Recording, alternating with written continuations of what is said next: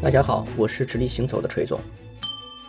谋略者的自我修养第四点，我们来讲讲删除备注。其实要讲的是提案和演讲这件事儿。做过 PPT 的人都知道什么是备注，就是每个 PPT 页面下面可以写一些提示性的词语，甚至是整段的演讲稿。我发现写备注啊，其实反映了很多准备要去进行提案或者演讲的人的一种重视。毕竟这件事儿对于策略人或者负责实行策略沟通的人来说，实在是太重要了。不管是一个公司的 CEO、COO，或者是策略创意的负责人，其实我们每天工作中可能都承担着很多内部和外部沟通的工作，而提案和演讲就是其中最重要的一个秀场。所以要把这场秀做好，一般正常情况下，我们的想法就是一定要讲得够流利，一定要有清晰的逻辑等等。这个时候呢，所谓的备注就变得特别重要。但我恰恰要说的是，如果你想准备一次精彩的好的提案或者演讲，麻烦你首先在准备上场之前删掉那些备注，因为每一页上写的那些只有你自己看得见的话，我觉得能够实现的只是一次顺畅的讲完，而不是有效的沟通。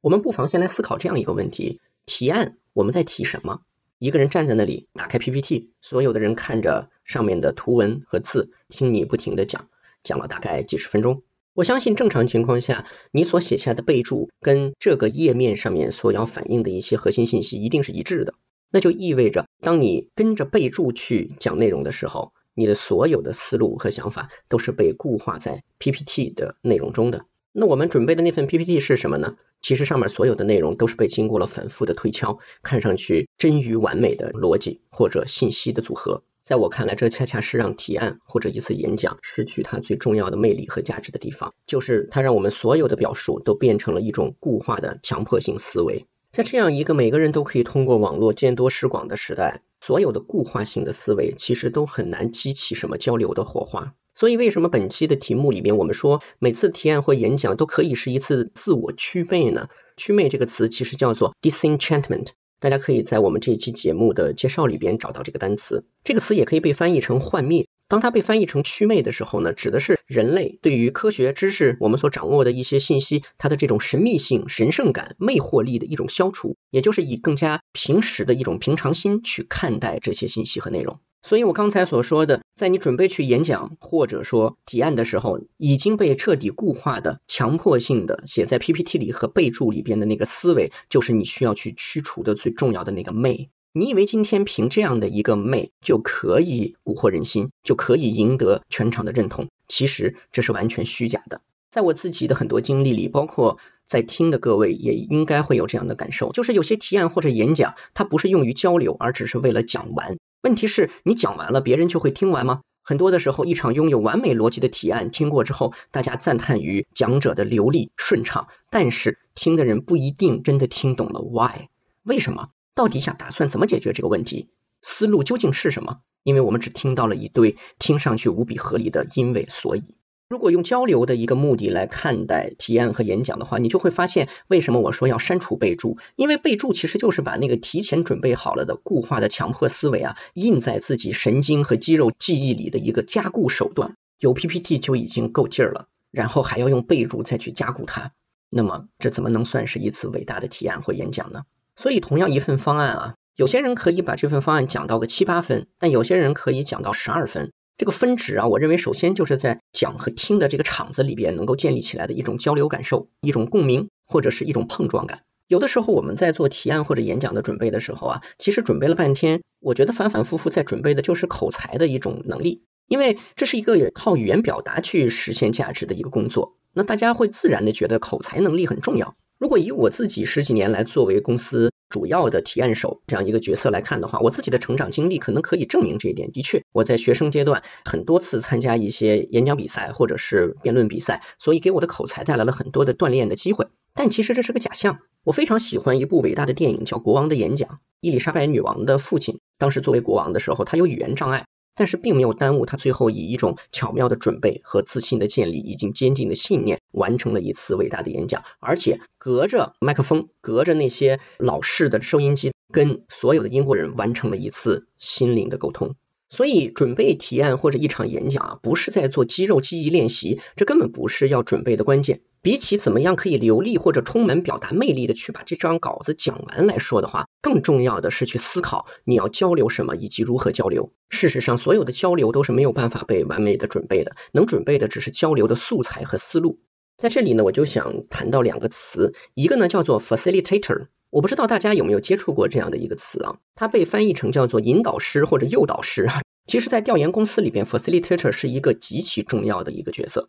大家如果在一些小组讨论啊或者调研中担任过组织者的话，将会有非常切身的感受。Facilitator 是其中最为重要的关键角色。其实我把它的作用总结为八个字：诱导、协同、激发、推进。我觉得作为一个提案手来说，首先应该把自己放在 facilitator 这样的一个角色上来思考自己应该如何讲完自己的内容。我们真正要做的不是把 PPT 上的图文讲出花来，或者把它赶快顺完。我们真正的目的是能够直白且真挚的说出自己对于一个问题的理解，并且有意识的邀请大家去形成一次关于商业的讨论。所以在 facilitator 这样的一个自我角色的前提下，就会有第二个词，就是大家非常熟悉的叫 rehearsal。很多时候，一个紧张的准备提案的人都会希望多次做 rehearsal，它被翻译成排练。当你以一个引导师或者诱导师的角色看待自己的时候，那么排练的关键就不在于记住，而在于角色的代入以及设计。甚至应该说，在 rehearsal 过程中最重要的一件事，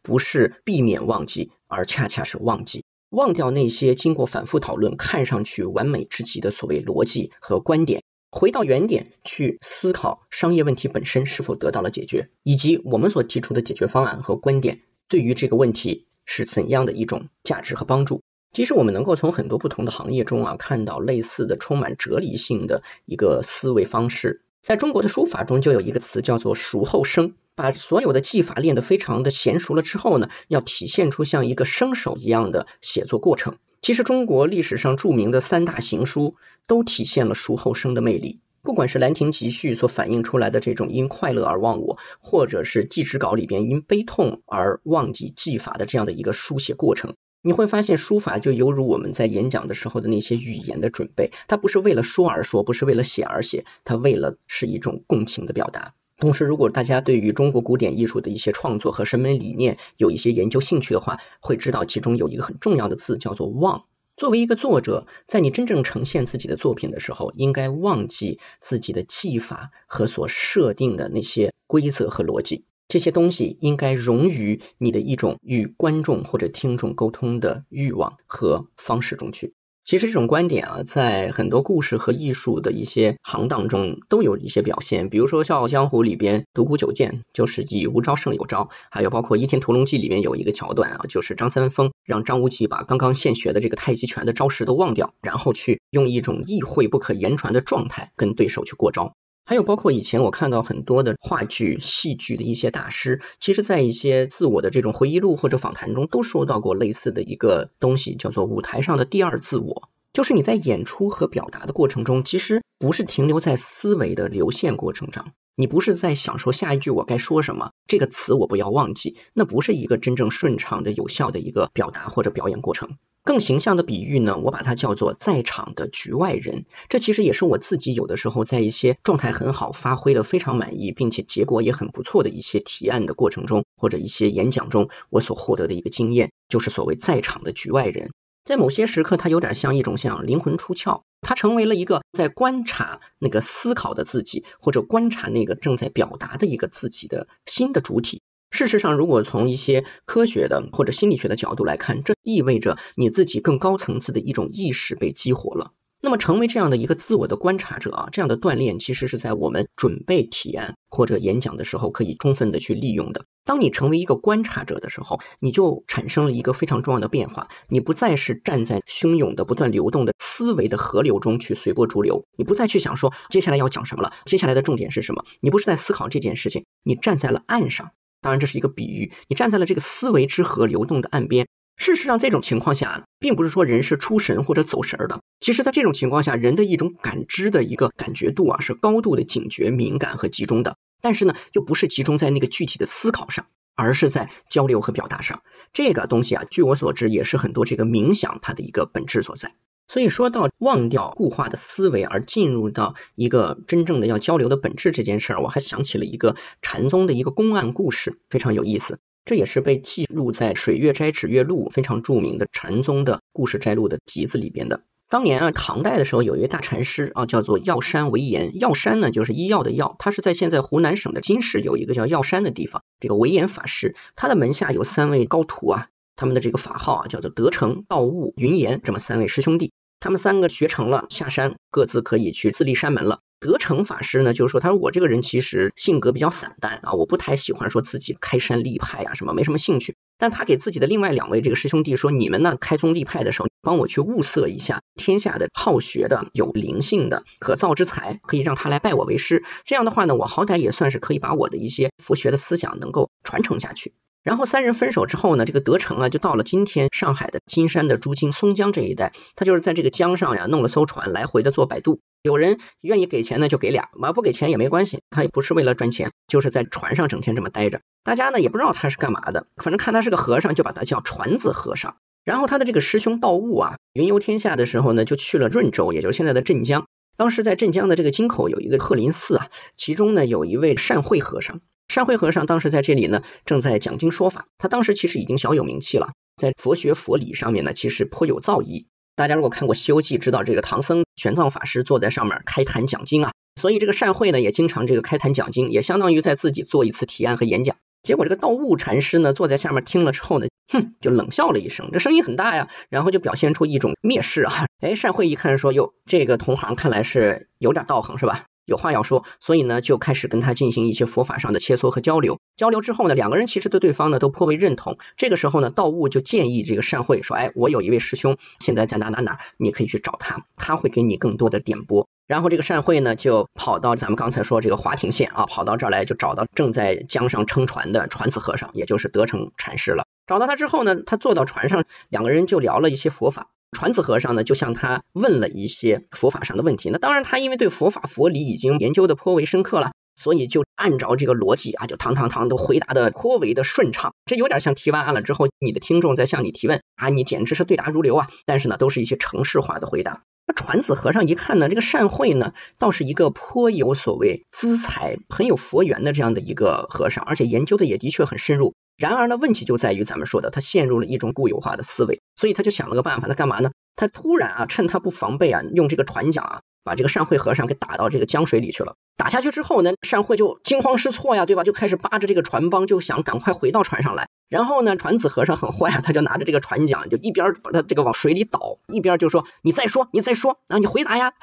不断的逼问他。最后呢，善慧终于不说了啊。刚开始的时候在水里还在那讲佛法呢，后来不讲了，专心致志的想办法先上船，先能够保命再说。通过了这件事儿呢，其实善慧理解了一件事情。佛法这件事其实不是侃侃而谈的道理，它其实是真正的生动的一种生活的修为，它是人的生命的一种本性。所以自此之后呢，他去了湖南的夹山寺啊，这个夹山现在好像我查了一下，还是一个国家森林公园，在今天湖南的石门县，在那里呢，真正的开宗立派，成为了著名的夹山法师。所以最后我想说的是，提案和演讲如此的重要，但是在准备的时候，千万不要把你的精力全都花在讲稿上面。讲稿和备注准备的越完美，越无瑕疵，你的演讲就会越受限制，越成为一潭死水。删除备注，忘掉讲稿，回到对于议题和观点的理解的本质。所以，好的提案和演讲与一场艺术演出是一模一样的，它的价值不在于完成，而在于沟通与交流。交流无法被准备，